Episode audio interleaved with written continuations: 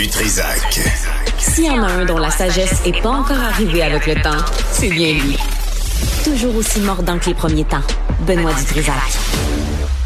Isabelle Huot est avec nous, euh, euh, docteur en nutrition. Es-tu docteur J'ai en... failli me faire euh, flusher hein, ce midi. Comment ça? Pourquoi? Ben, Richard, il voulait pas que je fasse ma chronique, il voulait prendre ma place. Excuse-moi, Isabelle, tu penses que c'est Richard qui mène ici? Penses-tu vraiment que c'est Richard qui mène? Ben, je t'informe de ça, là. Il y a des limites. Oui. Non. Il y a des limites. il, est hab- il est, il est habillé comme l'entends inspecteur. Clouseau en plus. Il s'en va enquêter un, un crime quelconque. Hein, Isabelle, tu veux d'abord nous parler de, Oui. des, des Fruit Loops? Ah, écoute, ça n'a pas d'allure. Le PDG de Kellogg qui dit bon, on est en période d'inflation, euh, les Québécois ont de la misère euh, à bien se nourrir. Pourquoi ne pas manger un bol de céréales le soir? C'est très nutritif. En plus, ça coûte un dollar par bol de céréales si on inclut le lait et les petits fruits. Pas que c'est super mauvais, les céréales, mais là, on regarde dans le catalogue de Kellogg, t'as les Fruit Loops, t'as les Applejack, t'as les Mini Wheat, euh, Raisin Bran, Froster Flakes, des céréales quand même assez sucrées. Ouais. Puis on se bat contre ça que les personnes âgées, par exemple, vont prendre un bol de céréales le soir, puis nous on est là comme experts en nutrition, en disant ça prend des protéines, ça prend des légumes, ça prend une diversité dans l'assiette. Fait que le bol de céréales le soir, pas trop souvent, parce Hmm. qu'on on n'a pas suffisamment de protéines, on n'a pas suffisamment Mais de c'est vitamines. une, c'est une collation. Ah, toi, tu parles de souper, souper aux céréales. Oui, oui, Ouais. parce que le CEO, le directeur général, il dit vous devriez souper avec des céréales comme ça, c'est parfait pour le porte-monnaie. Dans le contexte économique actuel, je suggère aux Canadiens de souper avec mes céréales Kellogg. Ça va coûter un dollar pour le souper par personne. Ben, c'est toujours bien mieux. C'est pas, c'est pas mieux que des chips puis un hot dog?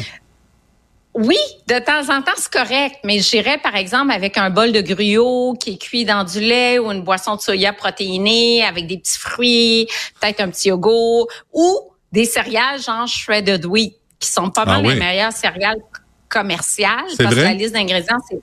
Ah oui, vraiment. Les ingrédients, blé entier, euh, je pense que c'est tout. Ou Comment- ils s'appellent? Je pense que c'est tout. Les shreddies, là, c'est bon aussi? Et moi, j'aime ça, les Oui, les shreddies. shredded wheat, c'est encore mieux. Les shreddies... Mais il n'y a pas de sucre sur de les mémoire, shreddies. c'est à peu près 7 grammes de mémoire. Fait que c'est Ah ouais. c'est shredded wheat, tu sais, c'est comme en... Comment c'est, c'est pas les... Ah, c'est- ah, Stéphanie, pas- là, comment ça s'appelle, là, les, euh, Ok, les bottes c'est- de foin, là? c'est pas- Ouais, ok, ça ressemble c'est- à des mini wheats, mais il n'y a pas le petit glaçage. Oui, Mais là, est-ce- est-ce- ça. en mangeant, est-ce qu'il faut que tu fasses mûr? Parce que, tu sais, c'est de Oui, la... en plus. Sacramouille, là. C'est du foin, là, que tu veux qu'on mange. Tu sais. Oui, mais c'est quand même pas mal des meilleures céréales sur la centaine de sortes sur le marché.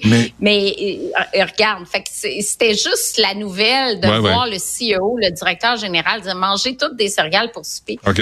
on s'entend comme expert en nutrition de temps en temps, mais tu sais, ça reste que ça prend de la variété puis qu'on a besoin de protéines, puis on a besoin de 20 grammes de protéines le soir et que ça peut pas devenir un souper quotidien. Puis lui il disait, ben il y a 25% des gens qui consomment consommateurs de céréales que c'est à d'autres moments que le traditionnel petit déjeuner. Tu sais, c'est vrai que en collation, comme tu dis, c'est parfait un bol de céréales.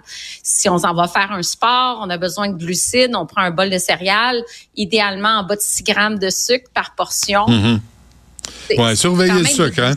Ah Oui, il y a beaucoup de sucre Ouais. dans les céréales. Ça peut être euh, étonnant et pas très bon pour la santé. Mais hier, j'ai dîné euh, aux, euh, Oui. aux Cheerios mélangés. Tu sais, les Cheerios plates Ah, et les Cheerios euh, au blé. euh, tu sais, bon. Fait que j'ai mélange. Puis j'ai dîné à ça. Je me dis, c'est pas si pire. Ouais. Pour ma pression. Ben oui. Oui, ouais, c'est ça, c'est pas si pire. Moi, j'ajouterais dedans, mettons, une cuillère à soupe de graines de chia, puis après ça, une petite poignée de noix de Grenoble, Ah oui. puis après ça, une demi-tasse de bleuet, puis là, t'as tes antioxydants, t'as tes noix, t'as, t'as les oméga-3 qui viennent de la noix de Grenoble, Hmm. t'as la graine de chia, t'as tes fibres solubles. une, une banane, ça fait, ça te fait pas ton bonheur, ça? Ouais, une banane, 4 carrés de sucre. Euh, oui. Potassium, intéressant pour ta tension artérielle, effectivement. Potassium, je t'ai parlé de ce minéral-là. Oui. Euh, effectivement, oui. Hey, j'ai un petit quiz pour toi. OK, vas-y. Bon, vrai ou faux? Manger sans gluten, c'est meilleur pour la santé pour euh, tout le monde? Faux. Faux. Effectivement, la maladie cœliaque, 1% de la population, les gens qui souffrent d'hypersensibilité non cœliaque au gluten. Le gluten, euh, c'est une protéine. Souvent, qu'on consomme du blé, du sec, de l'orge, les gens disent, ah, je ballonne, je ballonne, j'ai le ventre qui, qui gonfle, donc c'est pas pour moi. En fait, on va pas ballonner à cause du gluten, on va ballonner à cause des fructanes, qui est un type de glucide qu'on trouve dans les produits céréaliers. Fait qu'on réagit pas à la protéine, on réagit au sucre. Fait qu'on on souvent à tort euh, le gluten.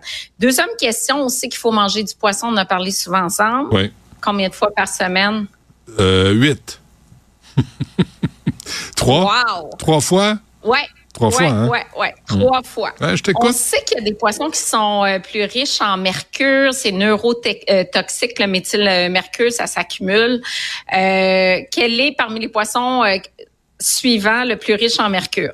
Le thon frais, le thon pâle, le maquereau, le tilapia, le pangasius. Euh, je dirais le Pangasius. Dans Pangasius, on l'appelle poisson-chat du Mekong. Il y a eu vraiment de mauvaise réputation à cause de, de- des fermes d'élevage euh, au Vietnam notamment. Mais le plus riche en mercure, c'est le poisson le plus gros, le prédateur. Ah oui. C'est le thon frais. On conseille de pas dépasser 150 grammes par semaine, moins pour les femmes enceintes Ah et ouais. les enfants. Mais le thon, l'espadon, le requin, là, c'est pas mal les poissons les plus contaminés au mercure. Ah oui, mais là, le- les sushis sont faits avec ça. Voilà. Et on a justement, depuis euh, la popularité de, de la consommation de sushi puis de thon, on a une augmentation de la contamination au mercure. Euh, donc, euh, j'ai vu des cas, par exemple, de gens qui mangeaient des des sushis cinq fois par semaine qui sont retrouvés avec des problèmes au, au niveau des fonctions cognitives parce que c'est neurotoxique Ben, voyons donc. euh, puis qui ont dû diminuer, bon, ça se soigne, mais ils ont dû di- diminuer leur consommation de poisson. Fait que l'important, c'est varier. Ton pâle ou ton blanc conserve qui a le plus de mercure selon toi? Euh, de pâle. Je sais pas. Ouais, non, c'est le ton blanc. Il y a trois fois plus de mercure, mais il y a plus d'oméga 3 également. Fait que donc euh, plus de bons gras, mais plus de mercure. Fait qu'on est mieux de privilégier le ton pâle, là, surtout les gens au système immunitaire euh, plus euh, plus faible. Mais ça, c'est pas en mangeant la conserve, là, euh, le mercure. là. C'est- Tu, tu, tu manges pas la conserve avec. Ouais, Là. non, c'est ça. OK, c'est correct. C'est pas mangeable, c'est vraiment le poisson. C'est vraiment bio-accumulé. Mais si t'enlèves dans le jus, si t'enlèves le jus, est-ce que c'est le, le mercure est dans la, la chair ou dans, dans le... Oui, Ah oui, OK. oui, quand même dans, dans, dans la chair. Fait que même si on enlève l'eau saumurée, qui Ouais. est comme une eau salée, malheureuse, ben c'est bon. C'est bon pour toi parce que tu as moins de sel pour ton hypertension, mais euh, il reste effectivement euh, du mercure. OK. Autre question. Quel régime a fait ses preuves dans la prévention de l'Alzheimer, donc un trouble, un trouble neurocognitif? Un, le régime méditerranéen. Deux, le régime japonais, donc avec euh, encore plus de poissons, avec beaucoup de tofu, euh, ou le régime MIND, euh, qui est un régime à base euh, de légumes verts, petits fruits, des noix tous les jours, très peu de fromage, de beurre, de viande rouge, de sucreries. Ben, ça doit être ça, parce que c'est un- menu plate à mourir. Ouais, c'est lui.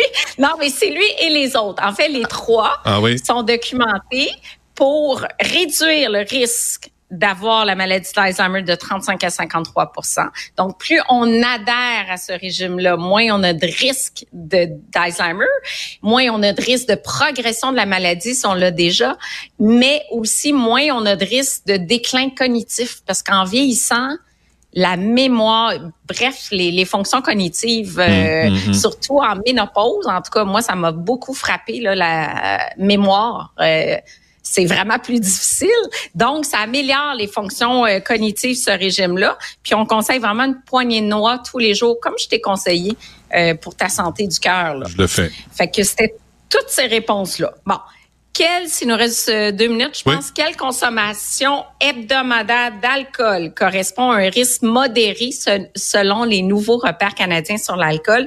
Donc, on rappelle, c'est un continuum de risques. On évalue les conséquences d'une consommation d'alcool sur soi, pour sa santé, mais sur les autres aussi. Donc, euh, violence, euh, Mhm. euh, accident de la route et compagnie. Donc, un risque modéré, deux verres ou moins, entre trois et six verres ou sept verres et plus. Risque modéré, ça doit être trois, ve- trois verres euh, et six, euh, trois à six verres? Oui.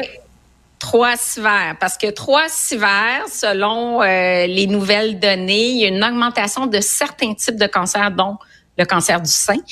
Puis sept verres et plus, on est d'un risque plus élevé euh, de risque d'AVC, entre autres, accidents Ah oui. vasculaires cérébraux. OK.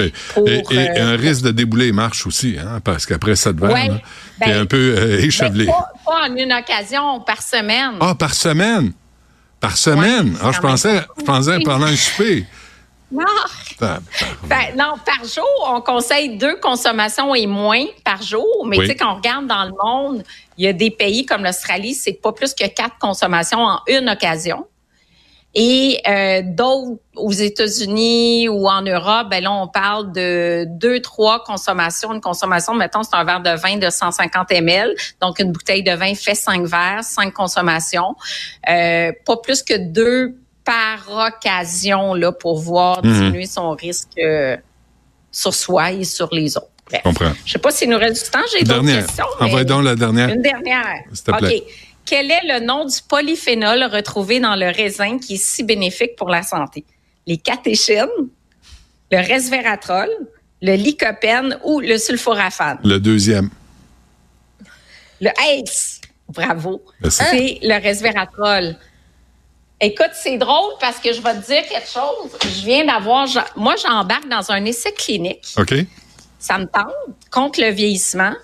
Et là, j'ai mes petites pipettes. J'ai reçu ça au bureau tantôt. C'est un essai clinique où je vais consommer du resveratrol pendant trois mois et on va voir si je rajeunis. Fait que c'est vraiment pour évaluer au niveau de mon âge euh, si je rajeunis au niveau cellulaire. Ben, Évidemment, ça ne sera pas au niveau de l'apparence. là. Ah, non. C'est hyper intéressant. Regarde, j'ai mon, j'ai mes petites pipettes, faut que je prenne des prises de sang, tout ça. Je commence ça. Et puis, je vais prendre, je pense c'est 150 mg de resveratrol par jour.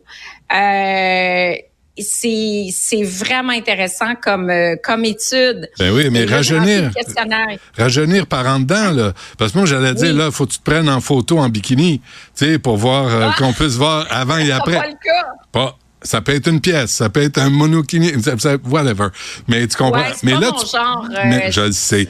Mais là, tu parles de en dedans, là, mais comment tu vas voir la différence? Oui. Oui, ben là, on va faire, écoute, un, un essai clinique euh, euh, de longue durée. Là, fait qu'on commence trois mois avec bon des questionnaires, des, des tests sanguins pour voir les marqueurs d'inflammation, etc. Fait que c'est vraiment au niveau cellulaire, mais je pense que dans la phase 2, on va jusqu'à regarder les télomères. Quand Ah les oui. télomères raccourcissent, Ouais. c'est preuve qu'on vieillit plus vite. Hum. Fait que bref, j'ai vraiment hâte de, de suivre ça. Là, je t'en ferai pas, je commence Ben non. là. Mais certains, là, moi, je, je- dans trois mois, on va être euh, quelque part au mois de mai, juin. Oui. Ben, reparlons-nous au moins pour, euh, pour ça, euh, Isabelle. Merci euh, pour euh, cette chronique. Puis, de toute façon, on va se reparler euh, d'ici là, c'est sûr. Puis, euh, mais moi, je, moi, je peux faire le même test en, en prenant un verre de pinot noir le soir. Oui, mais c'est moins concentré en resveratrol. Mais c'est sûr que moi, ça me fait très plaisir le verre de pinot noir aussi. Là. Bon, tu Très, vois. très, très plaisir. Mais euh, ensuite, je vais me rajouter un petit supplément pour avoir une dose standardisée de resveratrol. Ah oui, c'est bon ça. Mais pourquoi choisir? Tu sais, dans le fond, là, hein, on a une vie à vivre. Donc, moi, je vais prendre les deux. Prends les deux certains. T'es bien chanceux. OK, on se reparle beaucoup. À bientôt, euh, Isabelle Huot. Merci. À bientôt. Salut. Merci. Bye.